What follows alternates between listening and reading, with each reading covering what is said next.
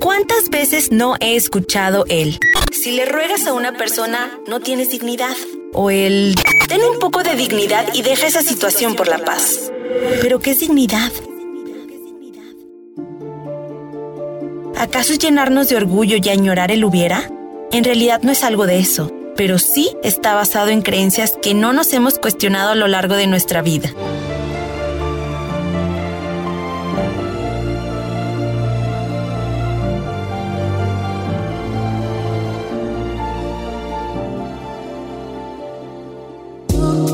Hay épocas para hacer preguntas y épocas para hallar respuestas. Bienvenidos a Algo que Decir. Yo soy Lisa y traigo consejos no solicitados pero necesarios.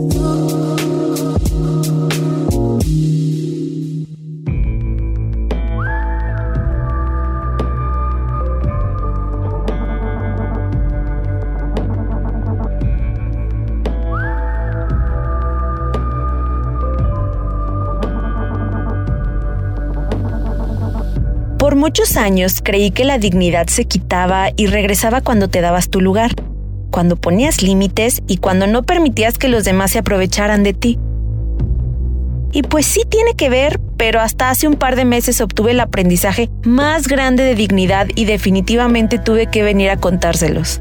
La dignidad es básicamente el sabernos reconocer que somos merecedores de lo mejor pero también es nuestro lugar y respeto en cualquier situación o relación familiar, de pareja, laboral o de amistad. En incontables ocasiones, yo siempre era esta pareja que daba todo, de más, y definitivamente era por búsqueda de aprobación y necesidad, por siempre demostrar que era la mejor opción. Al final mis parejas terminaban yéndose alegando un mereces algo mejor que yo. ¿Y sabes por qué? Bueno, antes de que pienses que por mediocres y por cobardes, que sí, pero yo solo me puedo hacer responsable de lo mío. Era porque yo en mi afán de ser siempre la mejor, de ser más, de ser la grande, pues no le daba su lugar a la otra persona. O sea, es como un... Quítate que no tienes nada que ofrecer. Yo voy a poner por ti lo que te tocaba dar. Y ¡pum! Para mí fue un balde de agua fría. El día que lo descubrí y desde entonces he trabajado tanto en dignificar siempre a las personas que amo y valoro.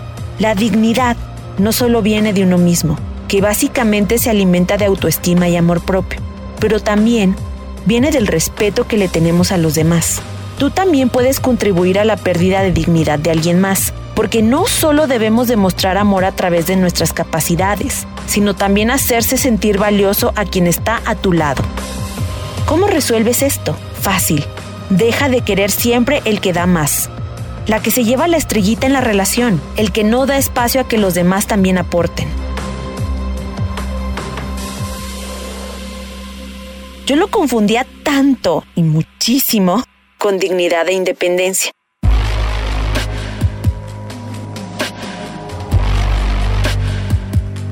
¿Cómo voy a permitir que me paguen una salida si yo gano más?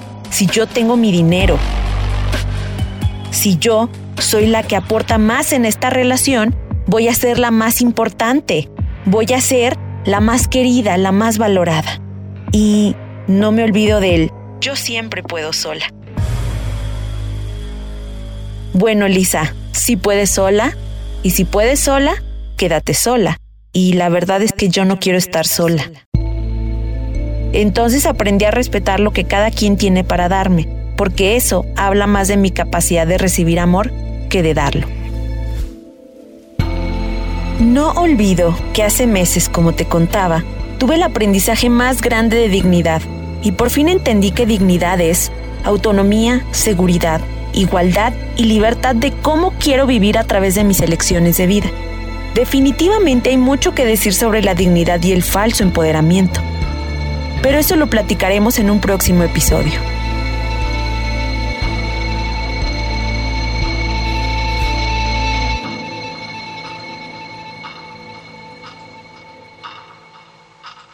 No te digo adiós, pero es momento de dejarte con tus reflexiones. Si te ha gustado algo que decir, puedes compartirlo con esa persona que no te ha solicitado un consejo, pero no le caería nada mal uno. Si quieres seguir atento y no perderte ningún episodio, sígueme en mis redes sociales o visita señoritaconfetti.com. Hasta la próxima.